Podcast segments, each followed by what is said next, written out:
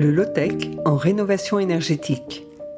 Une série de podcasts produite par le programme Profil, conçu par l'ICEB, l'Institut pour la conception éco-responsable du bâti, et piloté par l'agence Qualité Construction. Quand vous travaillez avec euh, la production euh, euh, locale, quand je donne l'argent à celui qui a produit, l'argent il reste là. Hein. Les hommes qu'on va payer pour faire le travail, l'argent il va rester là et ainsi de suite. Et en fait, c'est toute cette, euh, cette synergie-là, euh, pour moi, qui est low-tech. Épisode 4 des circuits courts dans la matière première et le savoir-faire. Non, on a essayé vraiment de respecter euh, autant que faire se peut les matériaux du pays. Quoi. Il y en a de la très belle pierre ici, vraiment on a des châtaigniers, des chênes et puis de la terre. Voilà, et puis les châtaigniers et les chênes, ce sont des essences naturellement durables qui ont du, un certain tanin, mais euh, qui n'ont pas besoin de traitement. Euh, justement, ils n'ont pas besoin de passer dans des usines mhm. pour euh, qu'on leur, on leur mette des produits chimiques pour résister. Il y a toutes les, les attaques champignons, insectes, etc. Donc c'est vraiment génial d'avoir ça sur place. En fait, c'est un pays qui est bien approprié pour euh, construire des bâtiments, ce qui est quand même. Euh, c'est pas mal. c'est pas, partout comme ça. C'est ça, L'idéal, c'est effectivement de trouver les matériaux sur place et des artisans qui savent les travailler. Actuellement, c'est encore rare. Les filières sont encore en construction, comme vous allez l'entendre dans cet épisode. Retrouvons un Père, vous savez, l'architecte qui a construit une maison de rêve dans le Béarn. Il y a huit ans, elle aurait bien aimé faire du béton de chanvre à l'extérieur pour isoler sa maison. Mais à l'époque, aucun artisan ne le proposait.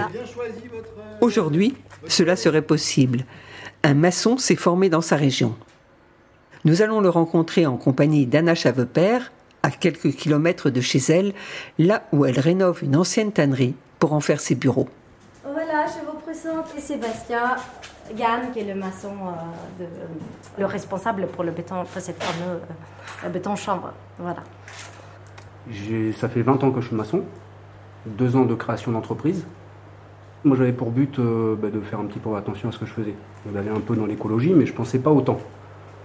Et je suis tombé donc dans une coopérative qui essaye donc de, de développer tout ce qui est artisanat écologique dans le bâtiment.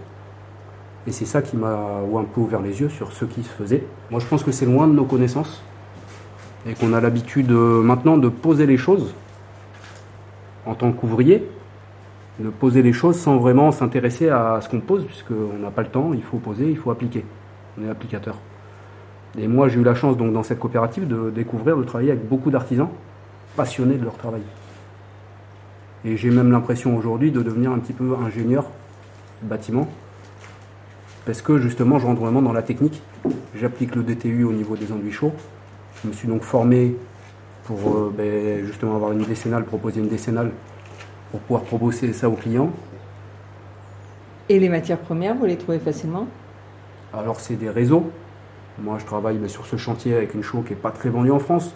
C'est une chaux patrimoine, donc je bataille un petit peu, même auprès des revendeurs, parce que c'est ils sont un peu fébriles à, ben, à vendre de la chaux parce qu'ils n'ont pas l'habitude sont pas habitués. Donc il faut un peu les forcer euh, à s'y lancer. Et on prend en compte justement la matière qui est faite proche de chez soi, parce que le transport peut être long. Si c'est pour aller acheter euh, de la matière première à l'autre bout du monde, ça n'a plus de sens en fait. Alors c'est ça c'est un, un petit peu le problème aujourd'hui. On n'a pas de DTU dans le biosourcé, mais on a des règles professionnelles qui nous imposent d'acheter tel type de chanvre, donc des chambres validées bâtiment, pour pouvoir appliquer la décennale. Donc ça se fait de plus en plus en France. Il y a des chambrières un petit peu partout.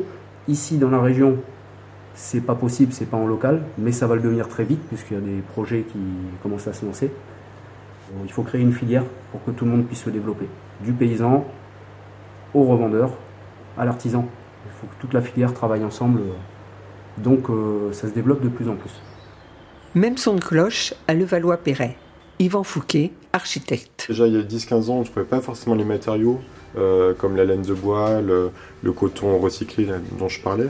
Euh, aujourd'hui, on trouve très facilement ces matériaux. Des, tasseaux, euh, c'est quelque chose de simple aussi. Donc, les matériaux sont disponibles, les entreprises sont un, peu plus sensibles qu'il y a 10 ans, donc c'est plus facile quand même aujourd'hui qu'à l'époque. Et puis ça va le devenir de plus en plus, mais, là on sent déjà un début de changement. Certes, c'est plus facile de trouver des matériaux d'isolation. Ecopolis, le pôle de ressources francilien pour l'aménagement et la construction durable, propose d'ailleurs une carte de France des acteurs biosourcés. Elle s'améliore progressivement au fur et à mesure des référencements. Nous avons eu envie avec Héloïse Pelaine de nous mettre dans la peau d'un particulier souhaitant isoler ses combles. Oui, bonjour, je me permets de vous appeler parce que je suis à la recherche d'un matériau d'isolation euh, plutôt écologique pour isoler les combles de ma maison. Qu'est-ce que vous conseillez, vous, euh, plutôt bah, euh, Nous, de toute façon, on a des laines de bois, on a des laines de verre, on a des laines de roche. Mhm.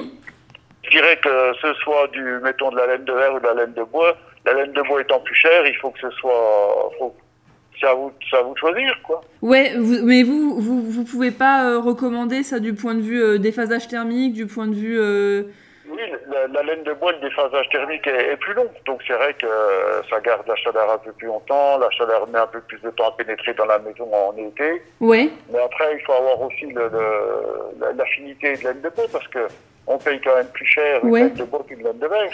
C'est pour mettre où? Euh, c'est pour mettre en comble, c'est pour le dérouler sur mes combles. Il y a le prix, mais il y a aussi Ouais, l'habitude et la À plat, ouais, publicité. tout à fait.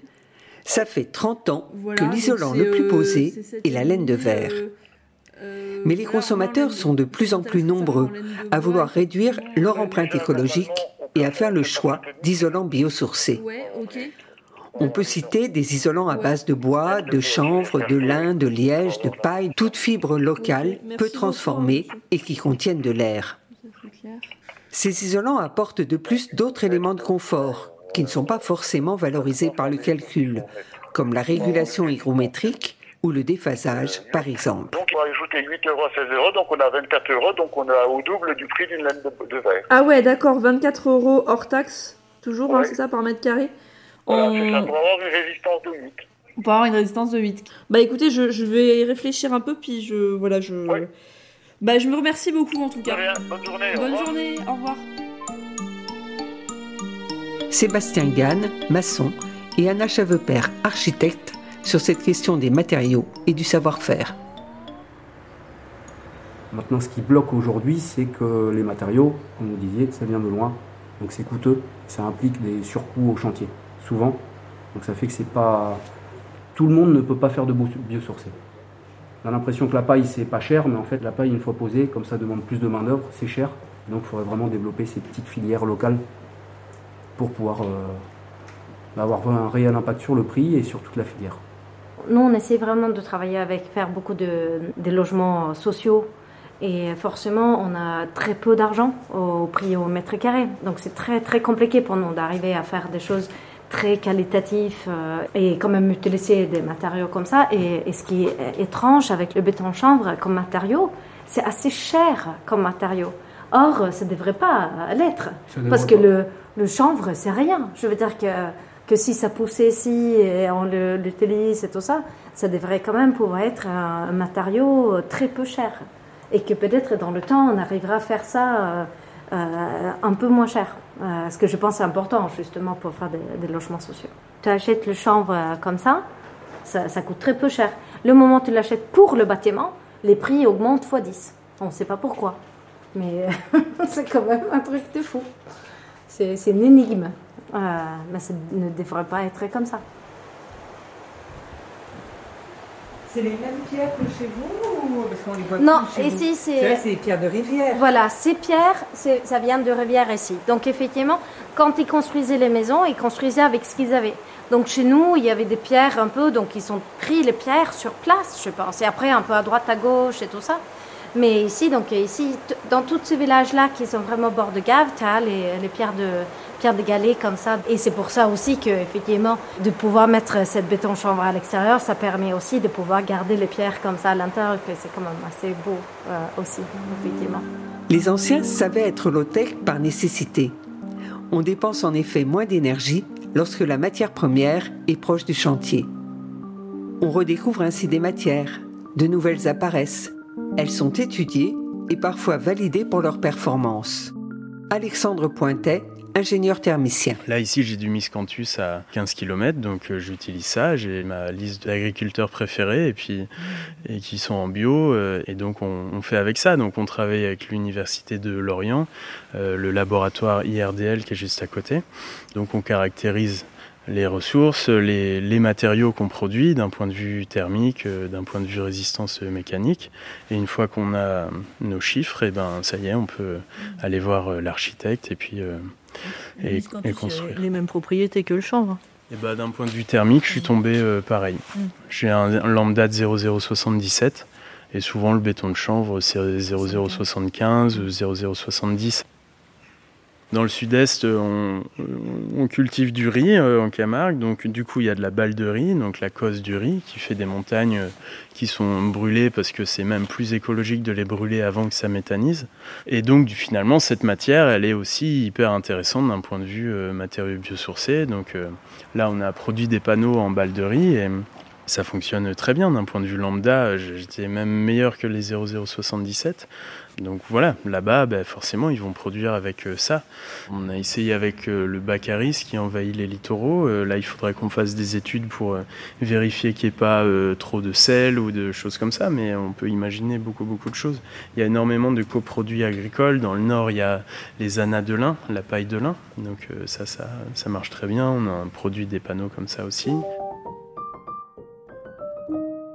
Une fois trouvé la ressource, il faut des artisans formés et bien souvent une machine pour sa mise en œuvre.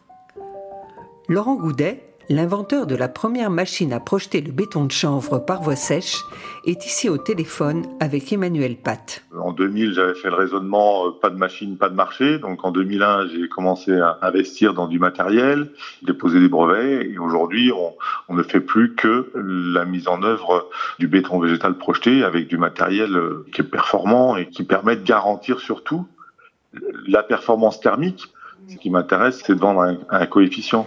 La performance thermique étant liée à la densité de ce qu'on met en œuvre, on contrôle en fait euh, tous les éléments qui participent à la constitution du béton végétal. Hormis ça, le reste, c'est des très basses technologies. Il y a deux silos, un silo pour le granulat, un silo pour le liant. On alimente les deux silos en continu, sec, il n'y a pas d'eau dans la machine. Il y a un automate qui gère euh, les allures, c'est-à-dire qu'il prend les bonnes quantités de granulats et il prend les bonnes quantités de liant en fonction de la recette qu'on va lui donner. Et à la sortie, on a juste un hydrateur, donc de l'eau pulvérisée à haute pression. Les matériaux passent au travers de la vapeur d'eau et s'hydratent instantanément, elles arrivent sur le mur et c'est collé. En fait, chaque particule, que ce soit le liant ou le granulat, sont des pompes à eau très très efficaces. Et sur le principe euh, du doigt mouillé, quand vous euh, lisez votre journal, vous y mettez votre doigt pour créer une pompe à eau au contact de la cellulose du papier, et vous, du coup, vous, créez un collage. C'est ce qu'on produit lorsqu'on projette. On produit cet effet-là. Les technologies sont hyper simples.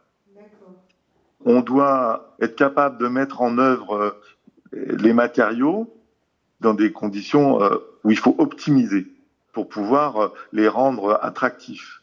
Low tech, euh, si c'est euh, j'ai plus de technologie, ça veut dire qu'on a des coûts de main d'œuvre qui sont en face quoi. Moi, je préfère en fait avoir des coûts d'isolation qui sont moindres pour mieux valoriser les savoir-faire sur les enduits, par exemple, sur les finitions, sur la partie aspect, plutôt que de transférer des coûts sur l'enveloppe qui de toute façon va pas se voir et à chaque fois dégrader les salaires parce qu'on peut pas tout faire à la main. Quoi. L'outil, en fait, c'est un facilitateur à la mise en œuvre.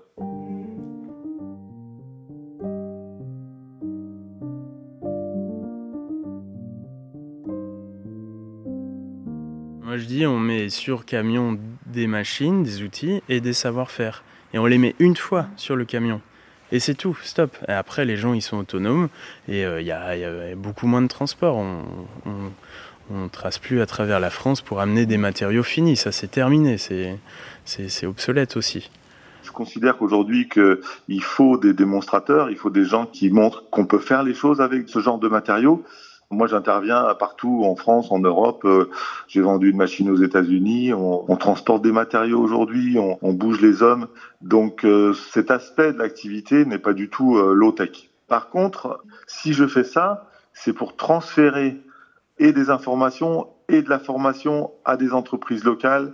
C'est-à-dire que j'ai mis en place pour pouvoir faire ça une franchise et du coup euh, générer des demandes de production locale, porter la technologie euh, localement sur leur réseau et du coup euh, générer des demandes de production locale. Quand j'appelle béton végétal et quand je dis qu'il y a plusieurs types de granulats qu'on peut valoriser, Aujourd'hui, moi, je travaille, on va dire, un quart de mon, de granulat, c'est du miscanthus et du miscanthus qui, qui est à moins de, je dirais, de 10 km du lieu où on le met en œuvre. Dans le cas du chanvre, aujourd'hui, en France, la difficulté, c'est qu'il y a euh, quatre chanvrières, cinq chanvrières, plus quelques petits faiseurs qui n'ont pas de capacité de production euh, suffisante pour euh, alimenter des gros marchés. Donc tout ça, c'est encore à faire. Mais par contre, si on montre pas qu'il y a un marché potentiel pour les granulats, rien ne va se passer. Donc moi, j'accepte quelque part d'être mal à l'aise sur l'énergie que je dépense, donc je suis pas low-tech à ce niveau-là. Euh, mais par contre, je suis assez à l'aise sur le raisonnement que je tiens vis-à-vis euh, des locaux en leur disant euh, valorisons les matériaux qui poussent à côté de chez nous. De la même manière, avec les argiles, vous avez des carrières partout en France qui sont réparties. Alors toutes sont pas valorisables, mais il y a une partie des argiles qui sont valorisables. Et donc, essayons de se réapproprier tous ces gisements et à ce moment-là, on va devenir low-tech. Qui De l'œuf ou de la poule Ou dit autrement, pour qu'un maître d'ouvrage demande une rénovation énergétique en low-tech, il faut que les isolants ne soient pas le double du prix de l'isolant conventionnel et qu'il y ait proche du chantier des artisans formés. Pour que des agriculteurs s'investissent dans une filière bâtiment, il faut qu'ils soient certains des débouchés et donc qu'il y ait des demandes émanant des maîtres d'ouvrage et des maîtres d'œuvre ainsi qu'un savoir-faire local. Et en plus de tout ça, il y a encore des freins à lever. Anna Chavepère. Les freins sont euh, forcément les réglementations et les normes. Et qui, qui est dans le conseil, en fait, de comment rénover les, bâtiments? C'est un vendeur de matériaux. Donc forcément, ça ne peut pas fonctionner. Je pense malheureusement que l'écologie est beaucoup dirigée par des choses qu'on vend et qu'effectivement il y a cette sorte de consommation de produits et cette sorte de, de poussée à la croissance que le bâtiment et en fait c'est vraiment le train de cette croissance. Même pendant le confinement, ils ont dit ah oui mais le bâtiment ne peut pas s'arrêter. Bon, nous, on ne peut pas s'arrêter parce que c'est nous qui consommons le plus. Donc tout le monde peut arrêter d'acheter des cafés, mais on ne peut pas arrêter de consommer de laine de verre, etc. Tout ça. Et effectivement, il faut qu'on arrête de consommer tout court partout. On est tous, nous, les architectes, euh, comme des camionneurs, quoi. Tellement on consomme. Je trouve vraiment que chaque fois qu'on fait quelque chose, il faut qu'on réfléchisse avant. On peut changer d'esprit et puis prendre bah, ce qu'il y a ici à côté. Comme tu dis, il faut développer d'abord les choses autour de nous, sans se focaliser sur ce qu'on nous dit, parce que bah, on n'a pas toujours des bons conseils. Alors voilà, vous savez tout, et si nous voulons que ça change, n'attendons pas. Quelle que soit la place que nous occupons, maître d'ouvrage, architecte, ingénieur dans un bureau d'études, artisan, agriculteur, nous avons le pouvoir d'accélérer la mise en place des circuits courts dans la matière première et le savoir-faire. Développer la filière des matériaux biosourcés sur son territoire, c'est développer l'emploi et l'économie locale. C'était le low-tech en rénovation énergétique, épisode 4.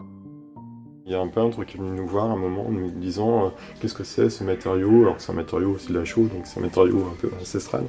Euh, mais euh, il trouvait ça enfin beau et puis il sentait que c'était effectivement l'avenir, même si c'est un matériau du passé, et lui-même avait envie de se former à, la pose de ce matériau-là. Expertise, Emmanuel Pat, architecte, et Héloïse Pelen, ingénieur thermique. Création, partage de voix. Réalisation, Sophie Pillot, Agnès Maton. Une production Profil, conçue par l'ICEB et pilotée par l'agence Qualité Construction. Musique, Basile Mandigral. Prochain épisode, le réemploi.